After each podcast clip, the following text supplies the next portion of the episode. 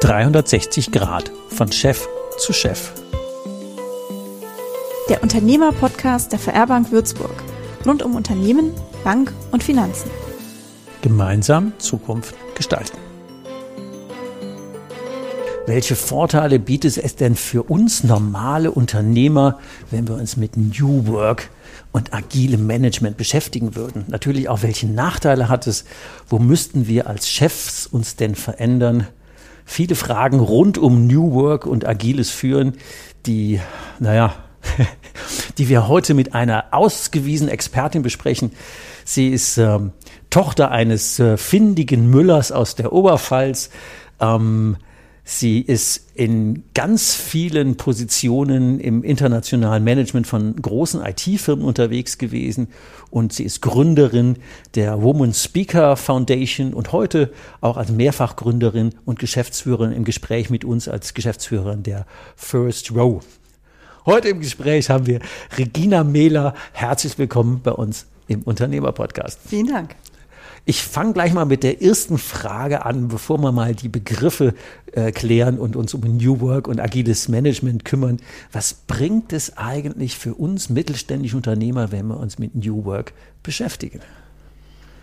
Ich glaube, es ist gar nicht die Option, dass wir uns nicht mehr damit beschäftigen. Ich glaube, wir müssen schlichtweg, weil äh, die Gesellschaft sich enorm geändert hat weil wir alle Arbeitskräftemangel haben, egal in welcher Branche, egal auf welchem Joblevel.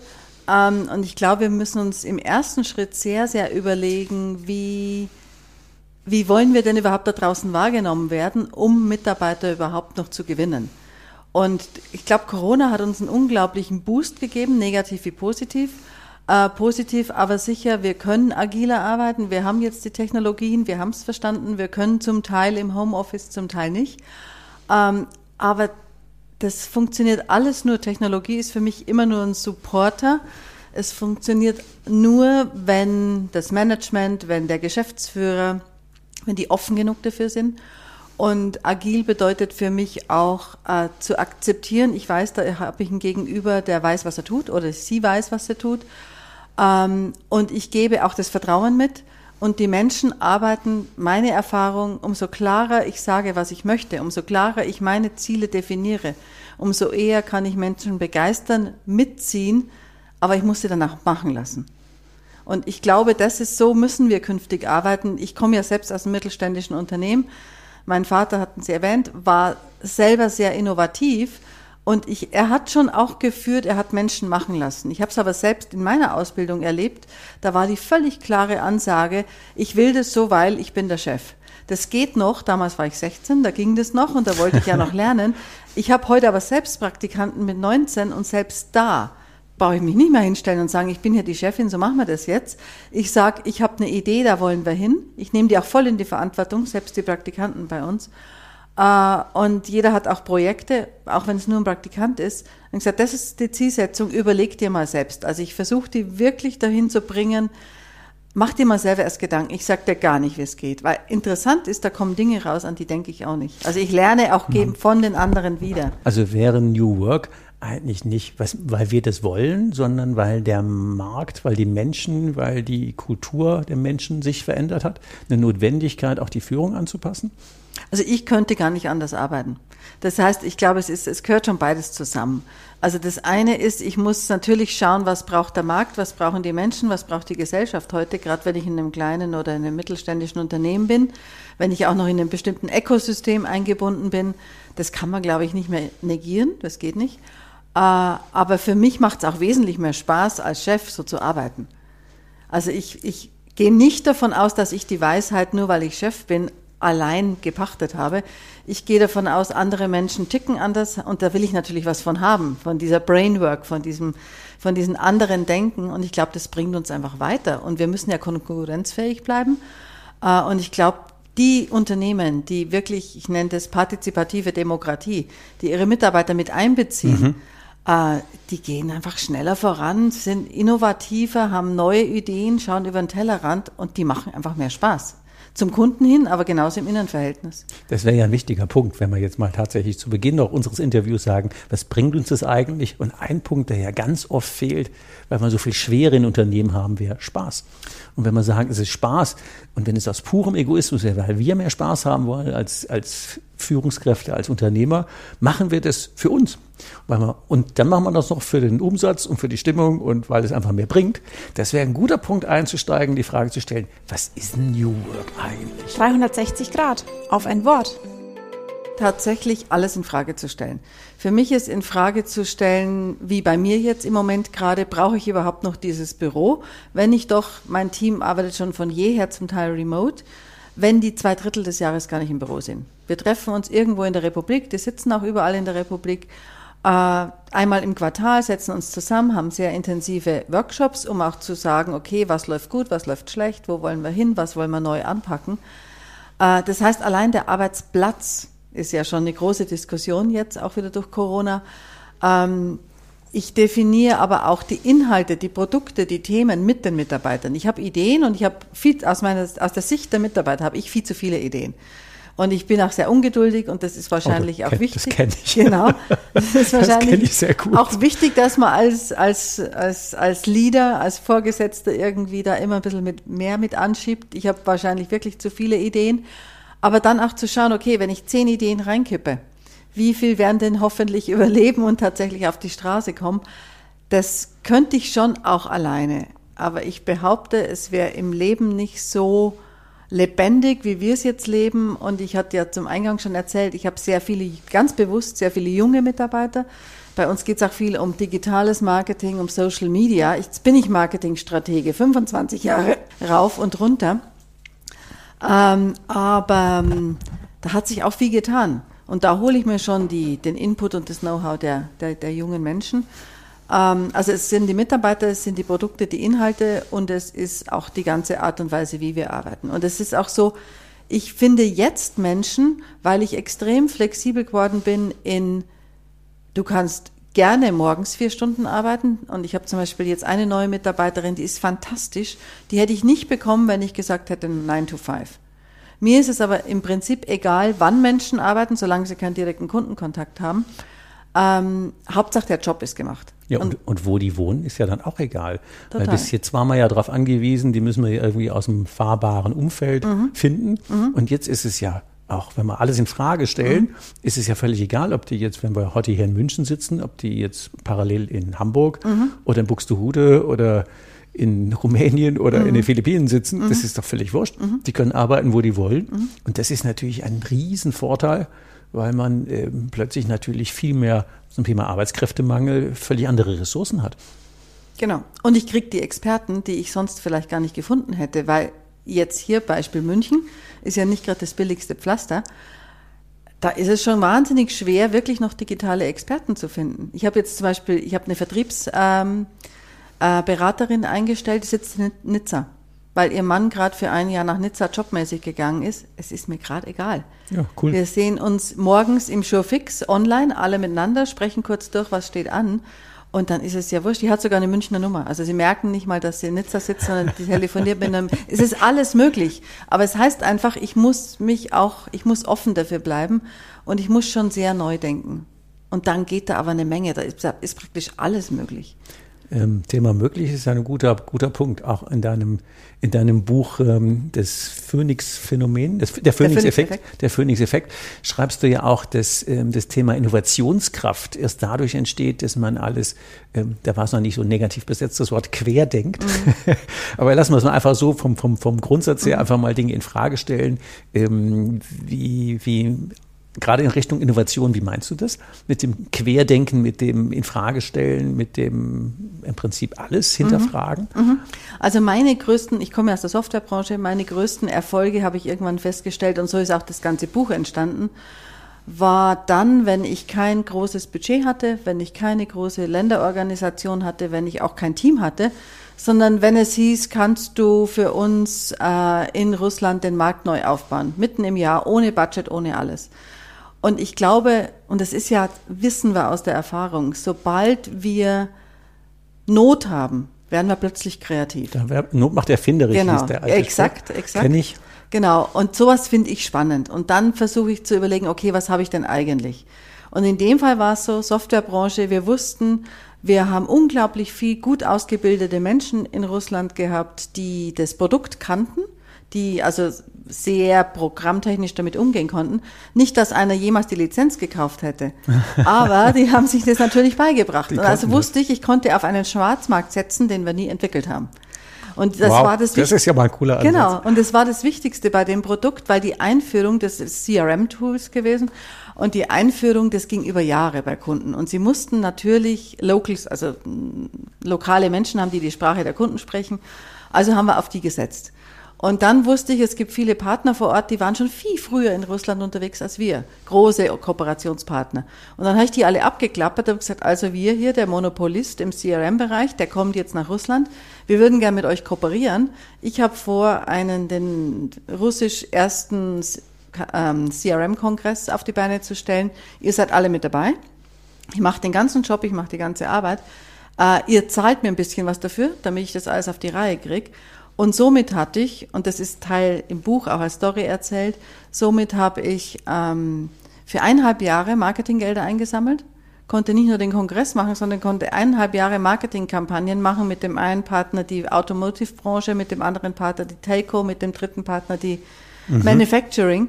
Ähm, die Downside war nur, es war ein mega Erfolg. Und die Downside war, dass man irgendwann entschieden hat im Unternehmen, wie die neue Budgetrunde kam, ähm, es kann irgendwie machen die das in Russland anders. Wir wissen nicht genau wie, aber die braucht auf jeden Fall kein Geld. Gebt mal das Geld woanders hin, die kann das mal weiter so machen. Und da habe ich am nächsten Tag gekündigt, weil ich auch ein sehr, sehr großer äh, Netzwerker, eine große Netzwerkerin bin und ich festgestellt habe, die Firma hat nicht verstanden, um was es geht. Weil Netzwerken ist ja Win-Win. Mhm. Und wenn ich dich jetzt heute frage, kannst du mich hier unterstehen, war allen klar. Also warum ich diese aufwendige Arbeit alleine mache. Ähm, die haben mir geholfen, selber in den Markt einen Fuß in die Tür zu bekommen. Aber ich muss damit rechnen, dass du morgen zu mir kommst und sagst, und kannst du mir jetzt helfen? Wie beim Konto, einzahlen, ja, auszahlen. exakt, genau. Und wenn man nur entnimmt, genau. wird das irgendwann dünn. Genau. Und das heißt ja, das, das ist ja jetzt nicht nur im Konzern so, das ist ja für jeden Mittelständler Absolut. so. Wir sind Netzwerker, das ist ja in ich komme aus dem Rhein der Führung, sagen wir, Gölsche Klüngel. Mhm. Natürlich hat man sich gegenseitig geholfen. Bis, mhm. äh, mhm. manchmal hat es ein bisschen einen Touch, mhm. aber in der Regel ist es ja ähm, dauerhaft ein Win-Win für alle. Mhm. Und ähm, wir kamen ja aus der Innovationskraft und Dinge in Frage stellen mhm. und ohne Budget loslegen. Das Thema zu Not macht erfinderisch. Das Gegenteil wäre ja Vorsicht vor den fetten Jahren. Ist ja auch so ein Managementgrundsatz zu sagen, da wird man ja so ein bisschen lazy. Wie stehst du denn dazu? Ähm, Im, Gerade im speziell im Thema New Work, weil mhm. äh, das ist ja so ein, ich, ich sag mal, ähm, können wir mal das ist doch nicht mal Joti gegangen. also wenn man, wenn man dann sagt, ähm, ja, eigentlich ist doch alles gut. Und die Gefahr, sich nicht auf New Work einzulassen, mhm. wo ist denn das Risiko, das nicht zu tun? Wie ich eingangs sagte, ich glaube, es ist die, das Risiko ist enorm. Das Risiko ist, den Markt zu verpassen. Das Risiko ist, dass einfach innovativere Mitbewerber an einem vorbeiziehen. Ähm, mir wird das nie passieren und das ist auch nicht nur positiv, das kann auch negativ sein. Ich bin wahnsinnig, ähm, ich mag keine Routinen. Das heißt, sobald irgendetwas läuft, wird es bei mir langweilig und dann brauche ich was Neues. Ich brauche ein neues Produkt oder ich brauche eine neue Zielgruppe. Ich muss mir irgendetwas überlegen. Also hier, glaube ich, würde man sich im Unternehmen manchmal mehr Routine wünschen. Aber da bin ich viel zu, ja, zu getrieben und will immer was Neues erfinden. Ähm, aber es gibt Unternehmen, die sind jahrhundertelang erfolgreich gewesen. Ich, meine besten Beispiele sind zum Beispiel, Quelle müsste eigentlich heute Amazon sein. Absolut. Voll verpennt. Die hätten alles gehabt. Die hätten nur digital gehen sollen rechtzeitig und nicht sagen sollen, ah, das Internet ist, ach, das wird ja nichts so mit E-Commerce und so weiter. Das deutsche Amazon heißt ja Otto. Mhm. Oder Otto, auch gut. Otto hat es genau. ja geschafft. Mhm. Ich meine, am Ende waren die ein Schuhgeschäft. Mhm. Die mhm. haben den Katalog selber zusammengeklebt mhm. Mhm. ähm, und haben jetzt die größte Digitalplattform in Deutschland am Laufen. Also, wenn man guckt, wo die gestartet sind, war sicher Frau Schickedanz mit Quelle weiter als der Herr Otto. Ja. Übrig, Ex exakt. übrig geblieben ist die Otto Group mit mhm. äh, klar für den normalen Mittelständler jenseits von erfolgreich vorstellbar. Mhm. mhm. Aber das Beispiel an sich, mhm. ähm, das sind ja beides Leute, die mhm. ähm, ganz klein angefangen haben. Mhm. Wie gesagt, Schuhgeschäft, Otto, Katalog selber kleben. Ja, genau. Beeindruckende genau. Story bei Arte, auch ähm, netter Film, äh, lohnenswert zu gucken, finde ich. Extrem lohnenswert, weil man sieht jetzt vor dem großen Otto-Konzern, ähm, super erfolgreich. Und es war ja auch letztendlich innerhalb von einer Lebensspanne mhm. möglich. Mhm. Also verpasst oder nicht verpasst. Mhm. Also deswegen Beispiel New Work. Wenn wir Dinge in Frage stellen, wenn wir unser eigenes Geschäft in Frage stellen, wie ist das schöne Buch vom ähm, wie heißt der, Christoph Käse, Disrupt Yourself. Mhm. Also stell dich selbst in. Frage, da sind tolle Beispiele mhm. drin, ähm, die jetzt hier den Rahmen sprengen würden, aber ich mhm. kann sie auch in die Show Notes verlinken. Und wie geht das im Tagesalltag? Also tatsächlich das Netzwerk auch nutzen, immer so ein Ohr draußen zu haben, was passiert gerade, was funktioniert bei anderen, was könnte ich vielleicht mal probieren. Mutig sein, also finde ich ganz wichtig, mutig und risikofreudig sein. Natürlich immer im unternehmerischen Kontext, das muss natürlich, kann ich alles auf eine Karte setzen. Aber diese Beispiele, was mir gerade vorher nicht eingefallen ist, Brockhaus. Brockhaus, Wikipedia, Google, das hätte Brockhaus, könnte dahinter stehen. Und da glaube ich. Stimmt, die waren der, der Marktführer. Total. Mit, mit, mit großem Abstand. Da kam ganz lang, jahrzehntelang nichts. Und dann dieses Zurücklehnen, das finde ich einfach tödlich.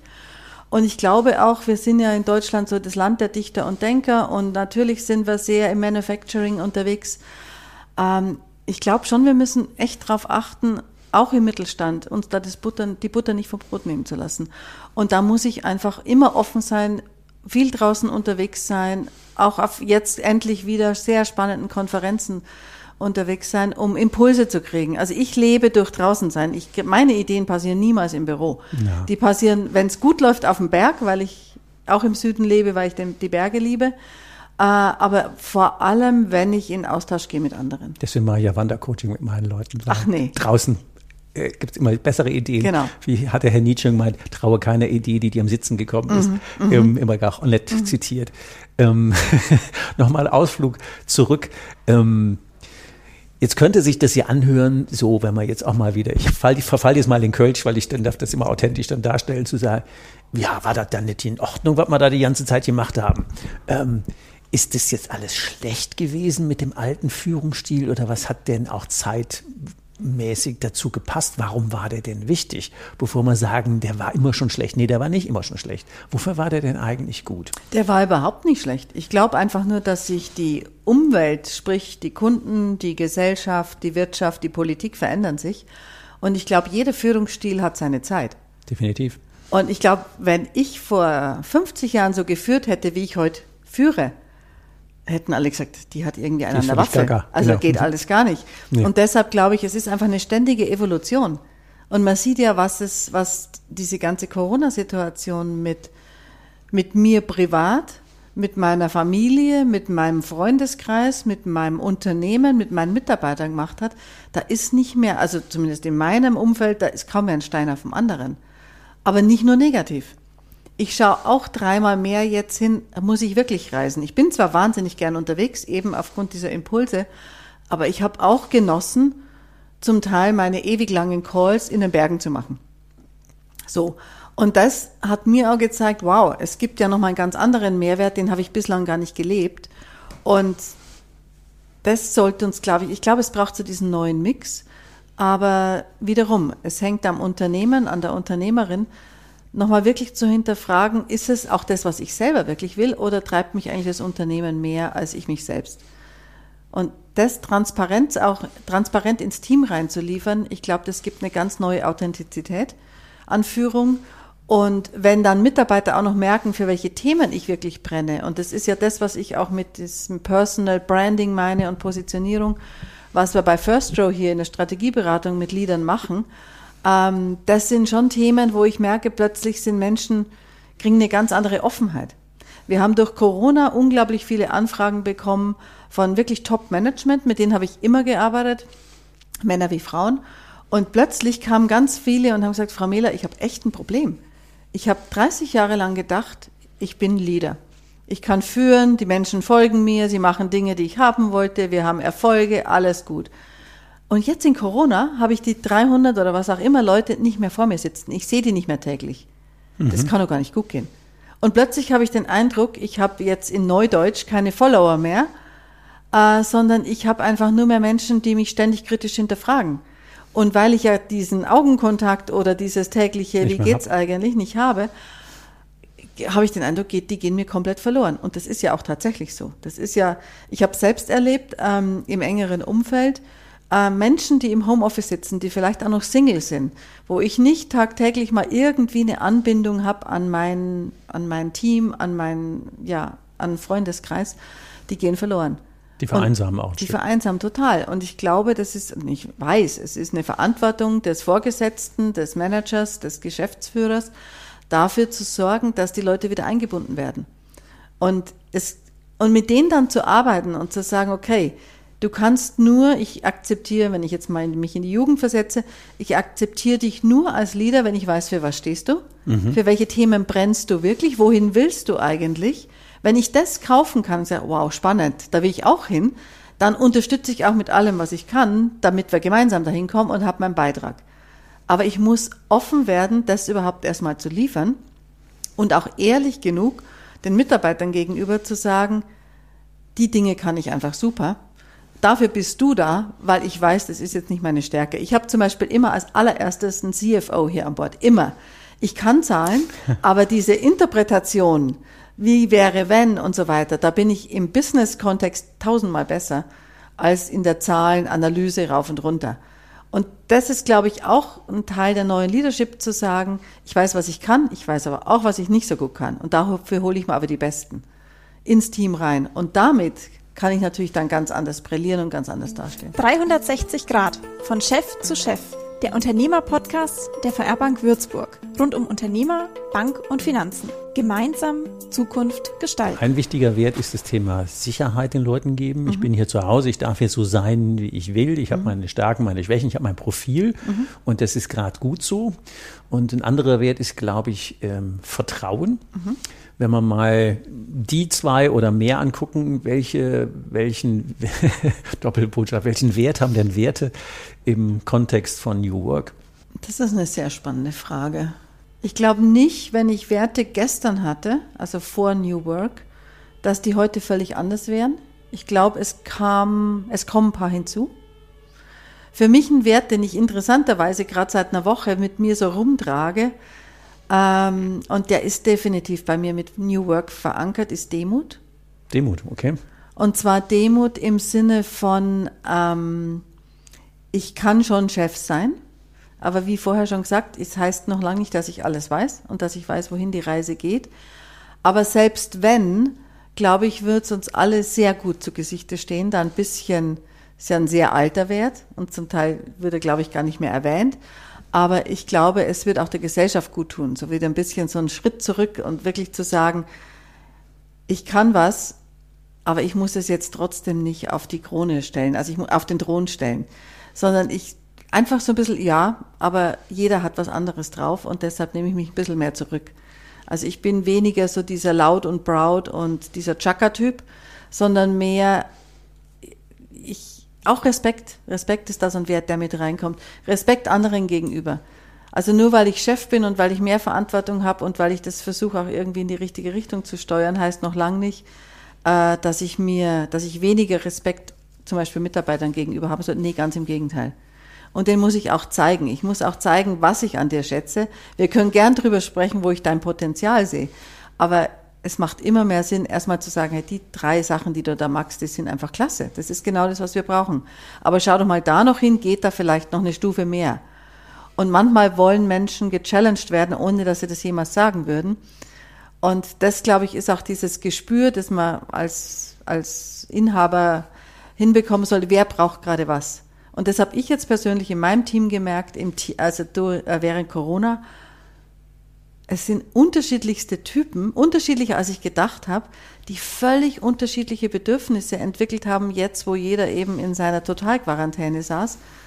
Mega spannend. Also ich habe die Leute besser kennengelernt, obwohl sie weniger nah bei mir waren. Weil wir jetzt tatsächlich mehr nach den Potenzialen suchen müssen. Exakt. Was steckt denn da eigentlich noch drin, was die selber gar nicht sehen? Und ich glaube, das ist ein Riesenaspekt bei New Work, mhm. zu sagen, wenn man die Leute ähm, größer sehen, als sie selber sind. Und dann haben die die Chance auf inneres Wachstum. Mhm. Und das auch zum Thema Demut, Respekt und Wertschätzung. Das hat, glaube ich, eine völlig andere Dimension von Arbeit als Ansage. Mhm. Und die Chance dahinter, die ist ja gigantisch. Mhm. Also ich habe ja vor, kurz mal eingeflochten, ich hatte es eben kurz dir schon erzählt, aber in meinem ersten Leben hatte ich einen Autoersatzteile Großhandel, den habe ich 1984 übernommen und angefangen, die hört sich jetzt böse an, Zwergenzucht meines Vaters zu beenden, weil der musste alles über seinen Schreibtisch laufen. Mhm. Und die waren anfangs völlig überfordert zu sagen, äh, wie ich treffe die Entscheidung. Sag ich, ja, du bist doch den ganzen Tag da im Vertrieb, im Lager, wie, wie, du weißt doch viel besser als ich bring mir eine Alternative mit, wenn du ein Problem hast und dann ist alles gut. Ähm, und dieses Vertrauen und den Respekt vor deren Leistung zu haben und nicht ähm, zum Thema Demut den Anspruch zu haben, ich wüsste das jetzt besser. Gefragt, und wenn ich dann Fehler mache, sage ich, der wird nicht billiger, wenn ich den mache. Mhm. Die Wahrscheinlichkeit, dass du einen mhm. Fehler machst, ist ja viel geringer, weil mhm. du das den ganzen Tag machst. Und ich mache es ja nur nebenbei. Mhm. Ich bin nicht den ganzen Tag mhm. im Lager oder im Außendienst. Du hast viel mehr Erfahrung, also treff die Entscheidung. Die waren völlig, also mhm. völlig, also wir mhm. reden, wie gesagt, über 1984 mhm. und folgende bis 2001. Ähm, da haben wir verdreifacht in der Zeit in einem, ähm, ja, eigentlich unsexy Markt. Autoersatzteile ist ja nicht wirklich so prickelnd und alles vergleichbare Teile. Mhm. Und mit den gleichen Leuten, mit den gleichen Produkten im gleichen Markt zu verdreifachen und nur dabei teurer zu werden, ähm, verdanke ich, glaube ich, nur dem, dass ich den Leuten die Freiheit gegeben habe, die Demut hatte, die Wertschätzung hatte und die mir vertraut haben, dass ich sie bei Fehlern nicht schlachte. Mhm. Also vielleicht nochmal kurzer, kurzer Input an der Stelle. Da am Anfang haben die mich auch alle für Gaga gehalten, weil das ja seinerzeit, weiß ich nicht, 20, ich wusste nicht, dass das vielleicht New York heißen wird irgendwann mal oder keine Ahnung. Der Begriff ist mir dann auch irgendwie später neu gewesen. Nur gelebt haben wir so ähnliche Strukturen schon, mhm. schon mhm. früher. Damit wären wir auf einer guten Frage, wie verändern sich denn Unternehmen, die sich darauf einlassen? Was ist mit Kultur, mit Innovation, mit ähm, mit Umsatz, mit Erträgen, mit Attraktivität für die besten Leute vor Ort. Und was genau habe ich jetzt davon? Ähm, es kommt sehr darauf an, in welcher Branche ich unterwegs bin, wie schnelllebig ist die Branche. Ich komme ja aus der Softwarebranche und ich habe nur, muss ich auch sagen, das war ja auch so diese Zeit, ab 1990 ungefähr, ich habe nur maximales Wachstum ständig erlebt, weil die Branche ist ja damals erst so Durch richtig an den Start gegangen. gegangen. Ja, mhm. Ich glaube, heute ist es tatsächlich so, dass die Attraktivität des Unternehmens maximal steigt. Wir hatten es ja vorher schon Employer Brand. Also wie finde ich neue Mitarbeiter? Finden die das Unternehmen spannend, weil sie merken, oh wow, da dreht sich was und die, ich höre hier von denen und dann spricht ein Mitarbeiter toll über vielleicht den, den Vorgesetzten. Äh, ich, die Kunden bekommen es mit, weil idealerweise ändert sich die Kultur auch dahin, dass wir anders kommunizieren dass wir viel offener mit dem Kunden zugehen, auf den Kunden zugehen. Ähm, das merken wir jetzt auch hier, also dass wir eine andere Ansprache fahren und plötzlich sagen die, oh ja, genau. Also wir denken für den Kunden mit, wenn bei uns gibt es zum Beispiel Anfragen, könnt ihr mit uns irgendwie einen Kongress konzipieren. Und dann sagen wir, ja klar, können wir machen, aber hast schon mal drüber nachgedacht, da einen Bruch reinzubringen, damit das auch so nicht nur das Erwartbare ist, sondern so also einfach dann nochmal eine innovative Note so. Ähm, und das lieben Kunden, aber das heißt, ich muss mich natürlich auch auf die Kundenseite begeben und überlegen, was könnte der denn jetzt gerade noch brauchen? Und das spüren Kunden ziemlich schnell. Ob ich einfach nur was verkaufen möchte oder ob ich erstmal schaue, wo hat der eigentlich sein, sein, sein Painpoint, wo hat er sein Problem und vielleicht habe ich ja eine ganz andere Idee. Und vielleicht haben wir eine ganz andere Idee. Ähm, das müsste denn ein klassischer Chef jetzt anders machen, um sich in die Richtung zu verändern, wenn er will? Der erste Schritt ist für mich erstmal nur ernsthaft gut hinhören, einfach nur mal zuhören. Mhm. Den Mitarbeiter zuhören, die Kunden zuhören, den Partnern, den Lieferanten, wen auch immer ich da habe. Genau hinhören, was sehen die denn eigentlich bei einem bestimmten Thema und was nicht? Kommt was, da. Was bewegt die, was drängt die, was, äh, was drückt? Oder was hat der gerade gelernt letzte Woche, als er irgendwie bei seinem Lieferanten wieder saß? Einfach nur mal so hören, was kommt da alles dazu und dann. Also mehr, mehr von der Ansage zum Hinhören. Genau. Ich sage mal, zuhören ist ja so auf die Ohren drücken, mhm. aber hinhören wäre zu sagen, so, ich, ich guck mal einfach dahin. Mhm. Mhm. Und okay. nicht gleich wieder meinen Input dazu bringen und nicht gleich wieder zu sagen, ja, habe ich auch schon gehört, sondern wirklich reden lassen. Offen. Ja, mhm. total. Und das macht einen riesen Unterschied, wenn man das bislang nicht gelebt hat bei den Mitarbeitern das zeigt ja auch, oh, da interessiert sich ernsthaft mhm. jemand mal für meine Meinung und will nicht nur mal hören, passt schon und weiter, so wie wir das hier im Süden sagen. Passt schon. Genau. Ja, genau. Ähm, ich glaube, das macht einen Riesenunterschied. Und dann auch wirklich zu schauen, okay, mit dem, was ich jetzt gerade gehört habe, wie könnte ich das denn ganz anders wiederum in mein neues Portfolio oder wie auch immer eindenken? Ähm, oder hole ich jemand dazu? Also was auch super gut funktioniert, ist, wenn ich denn mal eine Idee habe, ich muss ja nichts allein im Raum entscheiden. Ich habe immer Arbeitsgruppen. Ich hole immer, und zwar Menschen, die nicht notwendigerweise klassischerweise über das Thema nachdenken würden. Ich habe auch da Brüche drin. Ich habe zum Beispiel irgendwann mal haben wir eine sehr, sehr neue Idee gesucht und wir hatten einfach keine mehr. Das passiert selbst mir. Und dann haben wir so einen Think Tank Workshop gemacht und haben irgendwie zehn Leute dabei gehabt. Vier, fünf kamen aus dem Thema und vier, fünf waren völlig aus einer anderen Welt. Da war eine Krankenschwester dabei, da war ein Architekt dabei. Die besten Ideen kamen von denen, die nicht keine Ahnung von den wirklichen Details hatten. Weil die halt nicht so grundsozialisiert sind. Ich war neulich eingeladen und als Teilnehmer durfte ich mitmachen bei einem Barcamp der RV-Versicherung. Mhm. Die haben die interne Veranstaltung einfach öffentlich eingestellt. Und die haben von den 100 Teilnehmern waren sicher 30 Fremde. Mhm. Und das waren total spannende Workshops, weil die genau das genutzt haben.